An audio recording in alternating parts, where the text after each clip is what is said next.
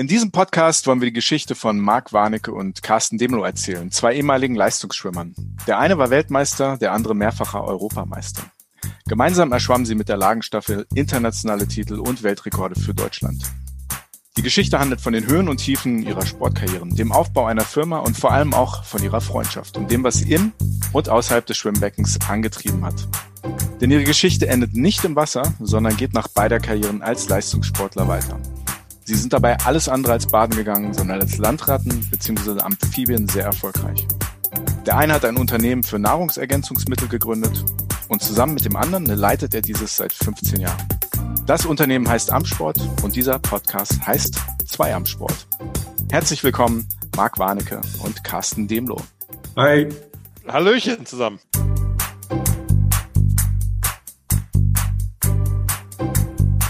Zwei am Sport der Podcast mit Marc Warnecke und Carsten Demlo.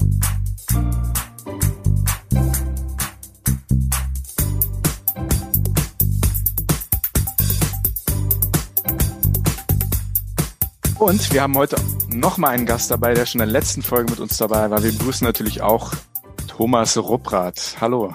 Hallöchen. Schön, dass du wieder dabei bist. Thomas, wir haben beim letzten Mal bereits über deine Karriere gesprochen und ich habe mal gerechnet, wenn man von euch dreien alle deutschen Meistertitel summiert, kommt man auf die unglaubliche Zahl von 114. Mehr als der FC Bayern. knapp, knapp mehr. Aber die Siege sind ja im wahrsten Sinne des Wortes nur die eine Seite der Medaille. Zum Sieg gehören Niederlagen und auch Rückschläge. Und meistens spricht man ja hauptsächlich über die Siege, die Triumphe und weniger über die Niederlagen und Rückschläge. Und das wollen wir heute machen. Was war jeweils für jeden von euch der größte Rückschlag? Und da will ich mal mit Marc anfangen. Was war denn für dich so der größte Rückschlag in deiner Karriere? Boah. Boah. Der war eigentlich der Wendepunkt meiner Karriere. Das war 1994. Da wollte ich eigentlich mein Physikum machen. Dann habe ich, äh, bin ich mit dem Motorrad zum Training gefahren. Das war im Februar oder sowas. Da war ein bisschen eisig bin dann auf den Roller umgestiegen und ähm, beim Roller, mit dem Roller auf Glatteis hingeflogen, habe mir dann ähm, das Schlüsselbein ziemlich blöde gebrochen, also auch ein bisschen komplizierter. Bin dann halt ins Krankenhaus gekommen, ähm, hatte gerade vorher übrigens abgenommen. Ich hatte ja immer nicht Figurprobleme, aber äh, sagen wir mal kein Waschbrettbauch. War gerade eigentlich in Form, wollte eigentlich angreifen. Ja, und dann lag ich da im Krankenhaus. Dann wurde mir direkt gesagt, mit der Verletzung kannst du nie wieder schwimmen. Du kriegst jetzt erstmal eine Platte rein und das fühlte sich auch so an, weil ich konnte mich nicht mehr strecken. Musste dann einsehen, dass ich das Physikum abmelden muss, also dass ich nicht dran teilnehmen kann. Also hatte ich dann gar nichts zu tun, konnte auch nicht trainieren. Und als ich vom Krankenhaus von meiner damaligen Freundin abgeholt wurde, hat sie mir dann äh, im Auto erörtert, dass sie gerade Schluss macht. Ja, und das war, ähm, das war tatsächlich ziemlich doof, weil dann lag ich alleine am Sofa und hatte äh, gefühlt dann äh, nichts mehr. Und das war also eigentlich der, der größte, das, das Schlimmste, was mir insgesamt passiert, sage ich jetzt mal sportlich bezogen. Und ja, daraus habe ich dann die Motivation geschöpft, dass ich halt nicht äh, so enden möchte und sagen wollte, boah, ich hätte ganz gut werden können, aber irgendwie habe ich es nicht gemacht. Und ab da ist bei mir die Toleranz zum Misserfolg verloren gegangen. Und äh, da gibt es ja so einen schönen Spruch von, ähm, von Jürgen Klopp, der im Fernsehwerbung irgendwie so sagt, äh, was, was mich antreibt, ist die Lust am Gewinnen. Und da habe ich auch Gänsehaut bekommen, weil es so schön unterlegt war, auch mit Musik und sowas. Und dann habe ich auch Gänsehaut bekommen, habe gedacht, boah, das hört sich gut an. Dann ist mir aber aufgefallen, nee, ich bin gar nicht der Typ. Ich bin nicht der Typ, ich habe Lust am Gewinnen, sondern ab da war ich der Typ, ich habe keine Lust mehr zu verlieren. Das ist ein Riesenunterschied. Und das ist auch eher die aggressive Variante, muss man sagen, die ich auch nicht freiwillig gewählt hätte. Ich würde immer gern die andere Variante nehmen. Die Lust am Gewinnen ist tatsächlich das schönere Leben. Die keine Lust am Verlieren ist das härtere. Und aber die hatte ich jetzt nun mal. Und äh, ab da habe ich so gelebt. Also das war meine größte sportliche Niederlage, war danach quasi auf dieser Basis meine Erfolge. Hm, wie, was, was war dein größter Rückschlag, Carsten? Haben wir in der Folge genügend Zeit? Ähm, Nenn einen, der größte. Nein, ja, ja, ja, ja, wie gesagt, also deshalb frage ich gerade, aber da kommen wir ja später nochmal dazu. Ähm, ich hatte eine kurze Karriere, wenn man Karriere sagen kann, äh, kurze Laufbahn und definitiv mehr Rückschläge als Erfolge. Aber der, der größte Misserfolg war tatsächlich die verpasste Olympia-Quali 2004. Okay, kommen wir gleich nochmal zu Thomas Rückschlag. Ja. Sportlich glaube ich 2006 äh, da hatten wir einen Norweger als Teamchef, Bundestrainer, was auch immer. Söldner. oder so einen, genau, der mich nicht mit zur Europameisterschaft nach Budapest genommen hat, weil ich die Qualifikationsnorm im Finale nicht geschwommen bin. Bin Zweiter nur über meine Paradestrecke geworden, bin aber im Vorlauf die Qualifikationsnorm geschwommen. Der deutsche Meister hat mich dann nach Ende ähm, der deutschen Meisterschaft angerufen hat gesagt, du, ich würde für dich verzichten, weil ich weiß, du wirst und so Europameister. Ich war amtierender Weltrekordhalter auch. Ja, daraufhin habe ich dann Herrn Matzen angerufen, habe gesagt, du, der Helge hat mich angerufen, er würde aufgrund äh, ja, sportlicher ähm, Sicht für mich verzichten, weil er weiß, ich bin schneller. Ich war auch im Vorlauf schneller als im Finale der, der deutsche Meister. Ja, daraufhin ähm, hat dann Öjan gesagt, nein, du hast die Kriterien nicht äh, erreicht und dann durfte ich äh, die Europameisterschaft von zu Hause angucken. Helge ist trotzdem Europameister geworden, aber mit einer langsameren Zeit als ich im Vorlauf. Das war halt wirklich für mich ein wahnsinniger Rückschlag, finanziell, wie Marke auch gesagt hat, es war halt mein Beruf, wie aber auch sportlich ähm, und auch, auch ja, mental. Mit dem Mann bin ich dann nicht mehr so Best Friend gewesen. Und natürlich dann, wenn man privat nimmt, 2008, wo mein Vater verstorben ist. So, das sind so die zwei größten Rückschläge in den letzten Jahren für mich wenn wir beim Sportlichen bleiben, fühlen sich Rückschläge immer gleich an? Also ich glaube, so, so, ich sage jetzt mal so Hochleistungsmaschinen, wie wir drei waren, die merken das schon in der Vorbereitung oder beim Einschwimmen oder auch während des Rennens, dass es vielleicht heute nichts wird. Also mein Beispiel 2005, ich wusste, wo ich zum Wettkampf gefahren bin, das wird nicht meine Weltmeisterschaft. Ich werde jetzt hier nicht meinen Titel verteidigen. Das wusste ich halt schon. Deswegen war das in dem Moment für mich jetzt nicht so ganz gravierend schlimm. Jedoch manchmal, wenn man dann angeschlagen hat, man hat sein aller, allerbestes gegeben und man hat nur als Zweiter oder Dritter angeschlagen, dann ist es halt auch so, aber man hat sich dann wieder vielleicht fokussiert, konzentriert auf das nächste Rennen, was dann kam. Also sich dann in die Ecke setzen und heulen, das haben wir, glaube ich, jetzt nie gemacht, sondern das hat vielleicht der ein oder andere das Mädel mal gemacht, die jetzt frisch dabei war, aber ich kann mich jetzt nie dran erinnern, dass ich irgendwie Nein, also das, das, das wäre dann auch die falsche Intention gewesen, sich ähm, irgendwie von so einer Niederlage oder von einem schlechten Rennen so kaputt machen zu lassen, dass dann die ganze äh, WM oder EM vorbei wäre. Nein, eigentlich. Ich glaube, eine Niederlage war bei uns nie das Problem, weil die, ja. wir, Ruppi schon richtig sagte, eine Niederlage konntest du ja auch irgendwo fast berechnen. Und zur Niederlage gehört ja auch ein äh, starker Gegner, ja, den du vielleicht nicht geplant hast und der ist dann schneller, dann ist das aber okay, weil wenn du mit dir im Reinen bist und alles gegeben hast, gibt es diese Niederlage durch Verlieren, die gibt es eigentlich gar nicht. Eine richtige Niederlage ist, wenn du meinetwegen nicht nominiert wirst, obwohl du besser bist, weil irgend so ein Hiopai meint, er müsste sagen, nee, du bist nicht gut genug oder du hast irgendeine Norm nicht geschafft oder siehst nicht gut aus oder bist zu groß oder zu klein das ist halt eine Sache, das ist eine wirkliche Niederlage für einen Sportler, weil du da nichts, an Willkür kannst du nichts ändern. Und das waren für mich auch immer die, die größten Sachen, wo es von außen kam. Also Dinge, die von außen auf dich einwirken, sind die großen Niederlagen, fand ich. Den Rest konntest du ja beheben. Ich glaube, der Ruppi gibt mir da recht. Ne? Und bei Carsten. Ja, total. Ist es ja prinzipiell auch so, ne? Weil du konntest ja auch, ich weiß noch, auch wenn du mal verloren hattest, dann warst du sauer und hast gesagt, boah, scheiße, ähm, das ist jetzt doof, aber ich glaube, wir drei haben das immer gut weggesteckt sofort und gesagt, ja, okay, ist halt so. Jetzt ich glaube, Carsten, du warst Hundertstel an der Olympianorm vorbei. Genau. Ne? Ja, ja. Das ist wegstecken dann irgendwie nicht so locker. ich, also es war wirklich, war es eine, also so ganz wenig war es nur, ne? Das aber war, das ist auch die Willkür, Entschuldigung, dass ich ja nochmal ins Wort falle. Aber ja. eine Olympianorm ist ja genau wieder so eine Willkür, die ja nicht ertragen kannst. Genau. Weil irgendjemand sagt, wir nehmen die Weltrangliste minus 1,38 äh, ja, ja und dann kommt da eine Zahl raus und dann scheiterst du um eine Hundertstel. Das ist natürlich für dich mit deutschem Rekord ja überhaupt nicht einsehbar, ne? Assen, erzähl doch mal die Geschichte von der Olympia-Quali, weil das ist ja nicht eine Niederlage, sondern das ist ja wirklich ein Rückschlag. Da, da hast du ja eigentlich nichts für gekonnt. Erzähl uns doch mal die Geschichte. Ja, da kommt immer drauf an. Am Ende des Tages habe ich das Ding nicht durch, durchgebracht. Aber ähm, es ist genau, also diese Punkte, die wir jetzt gerade besprochen haben. Ähm, letztendlich, ähm, wenn du, und das war zum Beispiel 2000 bei der Olympia-Quali für Sydney ja das gleiche, das waren drei, 300. Ich bin da deutscher Meister geworden äh, mit irgendwie anderthalb Meter Vorsprung vor dem zweiten. Das war eine internationale Top-Zeit. Ähm, die hätte auch, glaube, in Sydney für Platz acht oder sieben gereicht. Ja, also jetzt nicht so verkehrt. Ähm, und äh, aber der deutsche oder besser gesagt das nationale olympische Komitee hat halt einfach mal eine internationale Norm, die es gab für die Teilnahme an den Olympischen Spielen, noch mal verschärft, weil sie dann einfach gesagt haben, ja, äh, die Deutschen können ja und müssen ja noch schneller sein. Und damit habe ich die sogenannte nationale olympische Norm nicht geschafft, obwohl ich, wie gesagt, bei deutschen Meisterschaften klar gewonnen habe.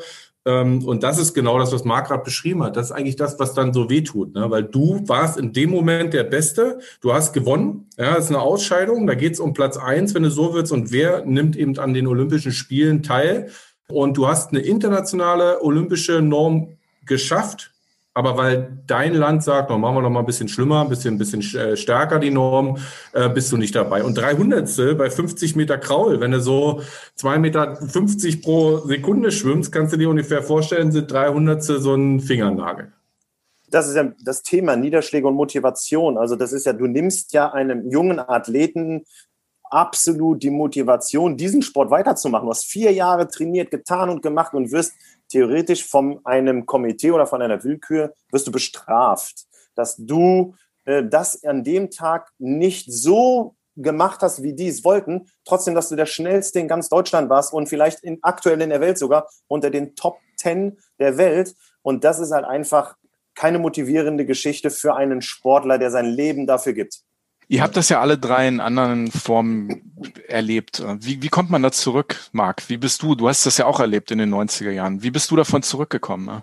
Ja, bei mir war das ja, wenn das äh, über diese Willkür der Norm geht, war es ja die Nummer, wo ich aussortiert wurde aus der Lagenstaffel 88, wo ich dann Endlauf dann mich vorbereitet hatte und in der Mittagspause beim Mittagsschlaf informiert wurde, dass man sich jetzt für den Mannschaftskameraden von Michael Groß entschieden hätte, obwohl er eine halbe Sekunde langsamer war was dann auch die halbe Sekunde zum dritten Platz war, aber es hat dann keinen interessiert. Das hat mich so zerrissen mental. Ähm, wie gesagt, das äh, habe ich erst hinterher begriffen, dass mir das ähm, eine frühe internationale Karriere wirklich ähm, äh, verbaut hat. Ich hätte das nicht selbst gemerkt in dem Moment, dass mich mental in meinen sportlichen Werten so dermaßen niedergeschlagen hatte. Das war das äh, gigantisch. Also von daher, wie kommt man zurück? Ich weiß nicht. Ich kam dann erst zurück durch die andere Niederlage, die ich gerade erzählte, wo ich dann auch so irgendwie alles verloren hatte und mich mal hinterfragt habe, was, was willst du eigentlich? Oder warum machst du diesen Aufwand neben dem Studium? Ich meine, du fährst dann jeden Morgen von Witten nach Essen zum Training, von Essen nach Bonn zum äh, Studieren, von Bonn zurück nach Essen, wieder Training, von Essen nach Witten nochmal Krafttraining, dann ins Bett, am nächsten Tag wieder. Wie, wieso machst du das alles? Und das konnte ich mir, die Frage habe ich mir eigentlich erst gestellt, als ich im Krankenhaus lag und der Oberarzt so schön meinte, ah, mit Schwimmen übrigens, das wird nichts mehr, weil du kannst ja die Schulter nicht mehr bewegen. Da, da kamen diese Fragen erst auf und da habe ich dann die Motivation rausgeschöpft und ja auch so ein Lebensziel für mich aufgestellt, zu sagen, also vorher, wie gesagt, habe ich es gar nicht gemerkt, aber da habe ich mir gesagt, boah, du, du, du meinst, du kannst nicht tiefer fallen und fällst noch tiefer, aber das Schöne ist am tiefen Fall, dass irgendwann kommst du auf, irgendwann. Und irgendwann liegst du mit dem Rücken auf dem Boden und dann gibt es nur noch eine Richtung, weil es geht irgendwann, du meinst, es geht nicht tiefer und es kommt noch tiefer und es geht auch noch drei Stationen tiefer. Aber wenn es in der fünften, sechsten, zehnten Talsohle ist, dann fängst du an zu lachen. So geht's mir zumindest. Dann fange ich irgendwann an zu lachen, weil ich weiß, irgendwann, Leute, das hört auf. Ich lebe noch, das überlebe ich, aber ihr mich danach nicht mehr. Also das, äh, äh also da, da habe ich die Motivation rausgekriegt, dass ich nie daran glauben konnte, wie tief man fallen kann. Also wie tief es eigentlich nach hinten geht. Ne? Aber das ist auch sehr individuell irgendwo. Ne? Carsten, wie lange hat es gedauert, bis du wieder angefangen hast zu lachen nach dieser Olympia-Quali-Geschichte? Also ich habe damals, äh, Rupi hat es gerade gesagt, ich war ja, wenn man so will, ein junger Athlet, weil ich ja vorher überhaupt nicht präsent war. Und also es war, also man muss ja dazu sagen, vielleicht so mal ein bisschen um die Kurve zu kriegen. Also ich sagte, 94 angefangen, so dann ähm, äh, relativ schnell äh, gut mich entwickelt, dann 95 bei den deutschen Meisterschaften wollte ich halt irgendwie, also hatte ich so den Anschein, okay, da kannst du mal versuchen, die in meinem Alter zu ärgern und vielleicht dich für Jugend-Europameisterschaften zu qualifizieren, was kompletter Quatsch war. Aber ich habe zumindest gedacht, ähm, vielleicht ohne positive Eigenschaft. Auf jeden Fall einen Tag vor den deutschen Meisterschaften fahre ich mit dem Fahrrad vom Training nach Hause, kommen mir zwei auf dem Fahrrad entgegen, machen keinen Platz, fahren mich um, Finger gebrochen. So, das war das erste Ding. Also da ging 95 los. 96, gut, da war nichts, da war ich dann unter ferner Liefen, weil ähm, das hat einfach nicht gereicht. Da waren die anderen halt noch äh, äh, deutlich besser. Dann war das erste Mal eigentlich so 98, dass ich da, da habe ich bei den deutschen Meisterschaften eine Medaille gewonnen, bin ich Dritter über 50 Meter Kraul geworden. Da waren Goodwill Games damals, da, die, da wurde ich nicht mitgenommen, weil ich eben nur Dritter war und bin dann beim B-Länderkampf sechs Wochen später, trotz Krankheit, ähm, sechs Zehntel über 50 Meter Bestzeit geschwommen und war auf einmal auf Platz drei der Weltrangliste. Und da dachte ich, yo, jetzt ist deine Zeit gekommen, alles klar, die letzten drei Jahre Training haben sich jetzt ausgezahlt. Deutsche Meisterschaften 99 werde ich mich qualifizieren für EM, das wird richtig gut. ja, pfeifersche Drüsenfieber gehabt, anderthalb Jahre weg vom Fenster. Also war richtig, also richtig schlimm, wer das schon mal hatte, weiß, äh, wovon ich dann rede. Und habe echt gebraucht bis zum Februar, März 2000, um mich davon zu erholen. Das heißt, die äh, Quali im Jahr 2000 für Sydney war zwei Monate später im Mai. Und ich habe dann eigentlich da nur Techniktraining gemacht, ähm, versucht mich auszuruhen und irgendwie noch den, die Kurve zu kriegen, sonst hätte ich eh aufgehört. Und dann war das so, dann bin ich deutscher Meister geworden, also von wirklich ganz weit unten, äh, was Marc auch gerade beschrieben hat. Also tiefer ging es ja gar nicht mehr als 99 letztendlich im, im Sommer. Und äh, dann war für mich das so, okay, hast du jetzt nicht geschafft, Sydney, machst du halt Athen. Ja, dann ist egal. Also da war ich noch motiviert. Das war trotzdem ähm, Nackenschlag, weil ich war im Trainingslager. Wir waren damals in der Sierra Nevada in der Höhe und äh, das war dann das Vorbe Vorbereitungstrainingslager vor Sydney, also keine Ahnung, zwei Wochen vor Abflug und dann wurde mir mitgeteilt, dass ich nicht mitfahren kann. Und das war schon ja, weiß nicht, wenn du schon eine Einkleidung und so alles in der Hand hältst, weißt du, und dann sagt dir einer, kannst doch nicht mitfahren, weil die dann immer so ein bisschen in Aussicht gestellt haben, ja, du, doch, doch, deine Zeit war schon super und international kann man dir eine Chance geben. Ja, und dann war das wirklich ein harter Nackenschlag. Da habe ich definitiv ein paar Wochen gebraucht, habe mich dann aber aus der Situation heraus so dann relativ schnell doch motivieren können wieder, ähm, weil ich gesagt habe, okay, erster Versuch, Olympia hat nicht geklappt, machst du 2004. Thomas, ähm, wie war das für dich? Ja, also es war ja zum Glück alles, die Rückschläge waren ja relativ spät in meiner Karriere. Also 2005 war ich schon schlecht, Montreal 2006 nicht dabei. Dann habe ich mich ja auch komplett entschieden, ähm, zu meiner Frau nach Rostock zu ziehen und dann einfach halt, ja, nicht mehr so professionell zu leben ähm, als, als, als Schwimmer, wie ich es davor gemacht habe. Habe das Ganze ein bisschen lockerer gesehen habe mich sozusagen wie Marc ja auch viele Jahre selbst eigentlich selbst trainiert und ähm, bin dann hier in Rostock ja ganz gut zurechtgekommen mit sehr schlechten Bedingungen und habe mich dann für die Weltmeisterschaften in Melbourne 2007 auch qualifiziert, bin Vize-Weltmeister noch geworden. Also da habe ich dann wirklich die Motivation rausgezogen, dass ich nur noch für mich selbst sein will oder verantwortlich bin, gar nicht mehr großartig anderen ähm, das Vertrauen schenke und ähm, habe dann einfach meine alten Pläne genommen von früher, habe natürlich den Henning gefragt, ob das okay ist, wenn ich die nehme. Er hat mir den Ordner zugeschickt und habe dann nach diesen Plänen dann einfach wieder ein bisschen trainiert. Ja, und das war dann eigentlich sportlich für mich dann völlig okay. 2007, 2008 mich nochmal für Olympia qualifiziert, da halt schlecht gewesen. Gut, und dann wusste ich aber auch schon, die Sponsoren sind alle ausgelaufen 2008, dass ich ähm, Ende 2009 aufhören werde weil dann irgendwann mal das Leben auch nach dem Schwimmen äh, geplant werden muss. Inzwischen seid ihr alle drei Unternehmer. Du, Thomas, du betreibst ein eigenes Möbelhaus neben dem Familienmöbelhaus, das deine Frau führt. Hast du letztes Mal schon ein bisschen von erzählt. Alle drei seid ihr im Geschäftsleben erfolgreich. Auf dem Weg zum Erfolg gab es aber auch Rückschläge. Wie sahen die aus? Ähm, bei dir, Thomas, zum Beispiel?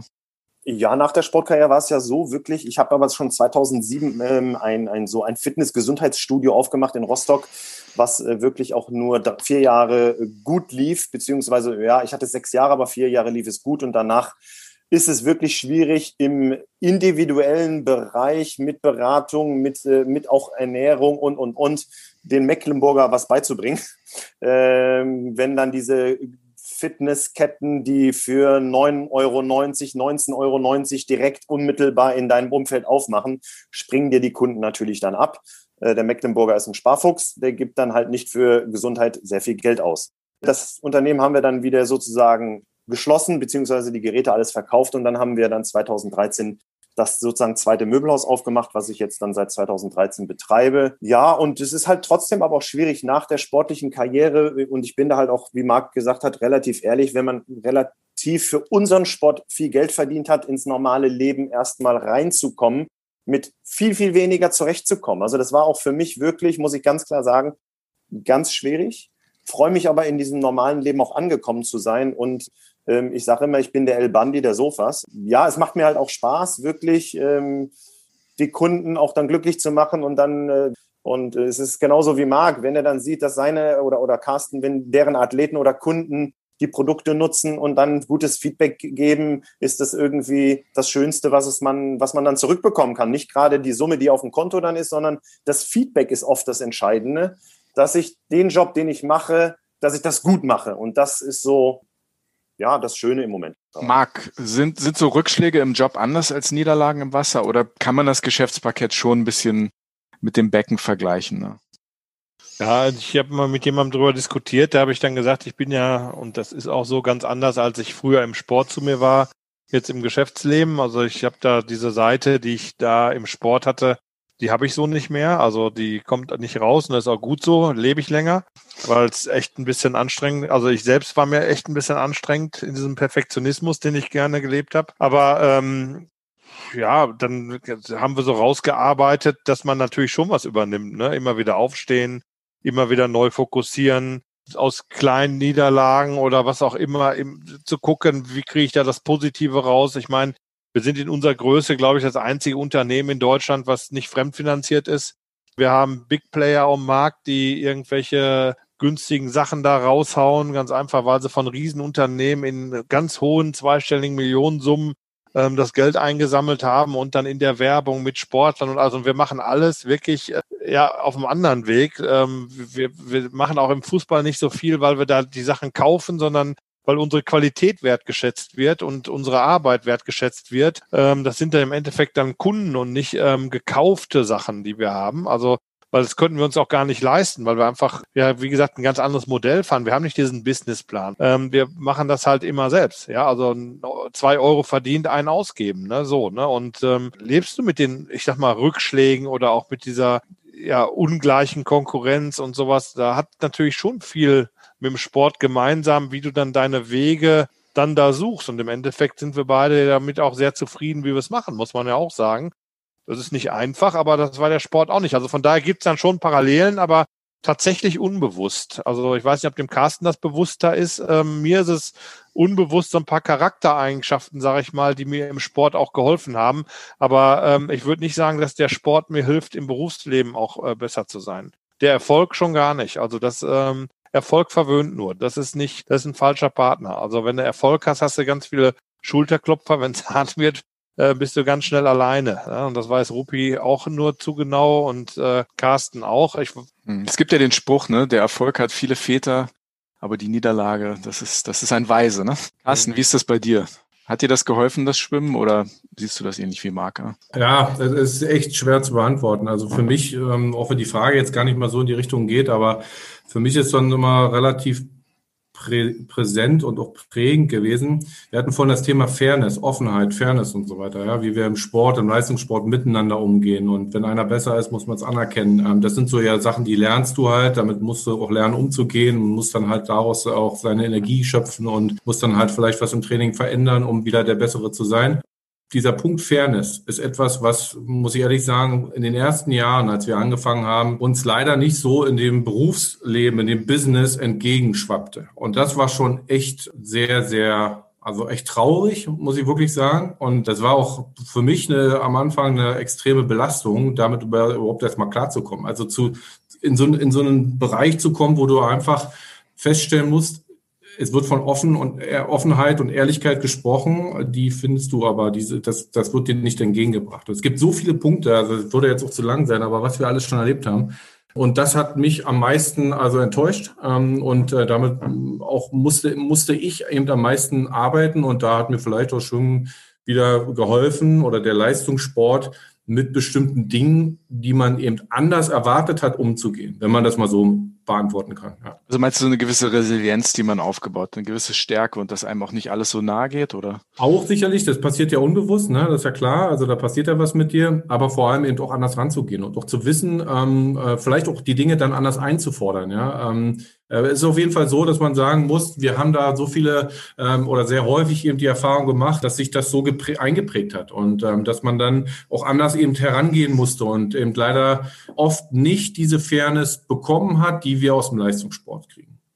Fairness in der Hinsicht, dass, dass, dass ihr gegen größere Player bestehen musstet, oder? oder? Ja, das ist das, das Miteinander, was Carsten da hm. meint. Also ja. ich hatte ja dann quasi drei Berufe zur Auswahl. Erst als, als Sportler, da ist ja dieses Fairplay, was du da, da, da kennst. Ähm, Jetzt mal unabhängig davon, dass du auch davon ausgehen kannst, dass hier und da einer dobt oder sowas. Aber im Endeffekt haben wir uns im Wettkampf immer auf Augenhöhe ähm, begegnet und den Wettkampf so ähm, ausgetragen und dann war der Sieger, stand auch fest und das war auch alles okay. Also das, äh, das ist ja eine Art Fairness, die du da spielst. Und ähm, dann im Beruf als Arzt bei mir war es so, dass ich da Ähnlichkeiten wie im Sport hatte. Ich war ja ähm, in der Unfallambulanz viel und ähm, da hast dich auf die Schwestern verlassen müssen. Ähm, du konntest dich auch drauf verlassen. Das war wie gefühlt ein bisschen wie im Sport und auf deine Kollegen auch. Klar, es gab Kollegen, die sind vielleicht, äh, gibt solche und solche, klar, aber äh, wenn es um den Patienten ging, konntest du dich drauf verlassen. Also das war dann auch wie im Sport irgendwie. Und dann kam ich auf einmal in den Business rein, wo auf einmal da Gehälter stehen bei Leuten, wo ich sage, boah, im Krankenhaus, da, da, einer, der nichts kann, verdient da deutlich mehr als ein Arzt im Krankenhaus. Wie geht das? Das war mir für mich erstmal eine, eine schwierige Sache, das zu begreifen, weil die Verantwortung äh, tatsächlich und auch der Arbeitsaufwand wo ganz, ganz anders angesiedelt war für mich. Ja, und dann treten die auch noch, ne, und hauen und boxen nach unten und die haben ja, boah, sowas, so dann Scheiß. Also das hat, hat mir wirklich zugesetzt und ja, was Carsten gerade sagte, dann, das ist ja auch noch, du kannst dich echt auf nichts verlassen. Und da ist Lug und Betrug hier und da und das, das, das waren wir so nicht gewohnt. Und deswegen verstehe ich auch Ruppis Weg jetzt mit dem Möbelhaus, der ist auch wieder sein eigener Chef. Das ist auch genau das, was man dann besser machen kann. Da kannst du dir dein, dein Umfeld irgendwie ein bisschen selbst gestalten auch. Und hast da ein bisschen Ruhe. Und es geht im Endeffekt nicht ums Geld, sondern es geht um das, wie du es machst und dass du das, was du machst, so gut machst, dass du auch ein gutes Feedback kriegst. Ne? Und das, das ist, glaube ich, das, was ein Sportler auch mehr will eigentlich. Ich meine, es gibt ja auch immer welche, es gibt auch andere, die zählen dann die Kohle. äh, wird mir direkt jemand einfallen, aber ich das weiß, ist. wen du meinst. ja, ich glaube, das weiß jeder. Gibt es eine aber, Klamottenfirma von. Ja, genau, aber ist egal. Also das gibt natürlich auch da, da so Typen, aber im Endeffekt, ich kenne ganz, ganz viele Sportler, die es wirklich tun, weil sie eine Freude dann haben, was sie machen und das wirklich primär ist. Und das haben wir, glaube ich, im Sport gelernt, weil du wirst weder Schwimmer noch Ruderer, weil du reich werden willst. Ne? Das mhm. machst du dafür den Aufwand. Das nicht. funktioniert nicht mehr. Also der Sport ist, wenn man Fair Play gewohnt ist und ein gewisses Augenmaß, Augenhöhe, dann vielleicht gar nicht zwingend die beste Vorbereitung, wenn man in die harte Geschäftswelt geht ne? und das eigentlich, ja. eigentlich auch erwarten möchte. Ähm, Stefan Kretschmer, der Ex-Handballer, hat in seiner Autobiografie verraten, dass er auch nach seiner Karriere nicht verlieren kann. Und selbst bei ja. Mensch ärger dich nicht mit seinen Kindern immer Erster werden will. Er sagt, er möchte da irgendwie raus, aber das gelingt ihm nicht. Thomas, wie, wie ist das bei dir? Kommt, kommt dir das ein bisschen bekannt vor? Bist du auch noch, also gewinnst du noch sehr gerne oder ist das was, was ja. du mittlerweile ganz woanders parken kannst da? Mhm. Ich sehe es jetzt nicht mehr so schlimm wie früher, wenn ich jetzt äh, gut vorbereitet war und weiß, ich will jetzt Europameister werden und werde dann Zweiter oder Dritter, ist es ein anderer Ehrgeiz, als wenn ich heute mit meinem Kind Tennis spiele mhm. und mein, mein Sohn führt mich 6-3, 6-1 vom Platz ähm, dann, dann gehe ich trotzdem auf den Platz und möchte natürlich so gut wie möglich spielen. Ich glaube, es ist das Gleiche, wenn Marc jetzt 50 Brust, ich weiß es jetzt nicht, oder sagen wir mal 200 Brust gegen seine Jungs schwimmt, weiß er, dass Kannst er nicht... Kannst auch 50 schon nehmen, du. Ja, weißt du, weiß er ja auch, er wird sein Bestes geben, aber er weiß eigentlich, dass er verliert, aber trotzdem möchte er versuchen, das Optimale rauszuholen. Und wenn er dann nicht gewinnt, dann ist er ja nicht enttäuscht. Und so ist der Ehrgeiz aktuell, denke ich mal, bei uns Vätern wenn man mit den Kindern auch Mensch ärgerlich nicht spielt. Man möchte ja trotzdem, wenn man das macht, nicht nur dem Kind zeigen, oh, ich spiele jetzt, damit du, damit du Spaß hast, sondern wir wollen ja alle dann dieses Spiel gewinnen. Aber es ist ein ganz anderer, es ist ein gesünderer Ehrgeiz und ein gesünderer Einblick in das auch dann, der Respekt des Verlierens dann auch, ne? Also ich den normalen, bei den normalen Menschen. Sag doch mal, Marc, wie ist es denn bei dir, wenn du mit deinen Kindern. Der Carsten, der weiß schon genau, was kommt. Also bei mir ist es tatsächlich äh, so, dass äh, ja. wenn ich mich dann darauf einlasse, also es wäre kein, aber die Kinder haben das auch äh, ganz schnell umgesetzt und nutzen das natürlich jetzt auch. Ähm, das war tatsächlich früher so, Mensch, ärgere dich nicht, ähm, wenn ich mich darauf eingelassen habe, gesagt, okay, wir spielen, dann habe ich auch gewonnen. Punkt. Also das war mein Ziel und ich habe es einfach gemacht. Und äh, dann kam er und sagte, du kannst ja die Kinder nicht so tun. Die, kind, die Welt ist nicht so, dass äh, die Kinder gewinnen, nur weil es Kinder sind. Also die Welt ist genau so, wenn die mich herausfordern, dann kriegen die äh, den Mark. So. Und dann soll, können sie gucken, wo es bleibt. Denn nicht böse, ne? Also ich bin nicht aggressiv dabei, Nein. sondern ich habe mir Mühe gegeben. Ja, aber lange Rede, kurzer Sinn, das haben die schnell ja. kapiert. Wenn sie mich herausfordern, auch zum, zum Wettlauf oder sonst was, dann kriegen sie einen verpasst so lange, wie es ging. Und jetzt ist es nämlich umgekehrt. Und das haben sie nämlich adaptiert. Also eigentlich war das eine ganz geile Schule. Im Nachhinein muss ich sagen. Dann waren wir vor, ich glaube, zwei Jahren in äh, Spanien im, im Training, also Schwimmen. Und dann bin ich auch mal ein bisschen geschwommen und da, boah, da haben die mich so dermaßen alle gemacht und da haben die direkt meine Schwächen rausgekriegt und direkt draufgehalten, immer wieder. Dann habe ich mir nur wünschen können noch, äh, morgen mache ich ein Trainingsprogramm und dann gucken wir. Und das zählt doppelt. Da haben sich dann fälschlicherweise, weil das ist einfach, da fehlt denn die Erfahrung, haben sich darauf eingelassen. Gut, dann habe ich das Programm gemacht und dann habe ich natürlich dann meine Punkte wieder zurückholen können. Aber das ist dann schon eine Challenge. Und mich zu schlagen ist dann tatsächlich, also wenn sie mich herausfordern, kriegen sie auch den Originalen. Und ähm, das Schöne ist ja, die, ähm, das ist ja nicht aggressiv und nicht, nicht negativ, aber ich, ich ist halt meine Einstellung immer gewesen im Sport, im Leben. Ich, ich kann auch nicht gewinnen. Weißt du, Ruppi, wenn wir beide jetzt ein Wettschwimmen machen sollten, also Wettschwimmen ist ja aber doof, irgendwas, aber das ernst, relativ ernst nehmen. Und ja. du sagst dann hinterher, ach ja, ich habe mir eh keine Mühe gegeben, weil das war halt ja. Nee, das wird ja keiner von uns machen. Genau, das würde ich auf keinen Fall. Und wenn meine Kinder Nein, mich herausgefordert haben, lass uns jetzt Mensch ärgerlich nicht spielen, dann sage ich, wollt ihr das wirklich? Und ich, ich habe dann auch, äh, ich, ich, also so wie ihr mich kennt, ne? Ja, ja, ihr genau. verliert ja eh, warum macht das ja. so, ne? Und ähm, ja. dann wird das, und dann hat meine Frau dann auch gesagt, du kannst ja nicht dann noch mit Ansage verlieren. Dann ich so, ja, warte ab, die werden ja größer. Und die haben es nie falsch verstanden. Das war also gar nicht schlecht für die. Und ähm, ich finde, äh, das ist auch eine gute Vorbereitung fürs Leben. Ist die sind auch so aufgewachsen, dann Jungs. Die kennen ja, das ja so. Genau, und ich glaube, das Schlimmste ist, aber es geht ja nicht um mich dann dabei. Das ja. Schlimmste ist, glaube ich, wenn du den Kindern immer sagst, nee, ihr seid super, ihr seid die Supermänner, dabei sind die letzten Flachpfeifen. Also das ist ja auch falsches Vorspielen und falsches Vorleben, ja. Und die können sich ja messen, die können sich verbessern. Die Welt steht denen offen, ja. Und ich mache denen alle Möglichkeiten offen und dann wird da geholfen. Dann wird auch ein Trick meinetwegen verraten. Guck mal, so und so kannst du da bekommen. Alles gut, aber ich, ich glaube einfach zu sagen, nur weil ihr klein und süß seid, äh, gewinnt ihr jetzt. Ich, das war für mich immer falsch. Und hm. ähm, also meine Kinder haben es, hat denen nicht geschadet. Die haben auch keinen falschen Ehrgeiz aus, aber sind echt total cool, was sowas angeht. Hm. Die Zeit vergeht wie im Flug. Wir bedanken uns sehr bei Thomas Rupprath. Vielen Dank, Thomas, dass du mitgemacht hast, uns über Motivation und auch Rückschläge erzählt hast. Ähm, wir würden uns sehr freuen, wenn ihr, liebe Hörerinnen und Hörer, nächstes Mal wieder dabei seid bei 2 am Sport, der Podcast mit Marc Warnecke und Carsten Demlo. Mein Name ist Andi Jans und ich bin gemeinsam mit Sandy Beckedahl Co-Produzent dieses Podcasts. Und ich bedanke mich natürlich auch ganz herzlich bei dir, lieber Marc.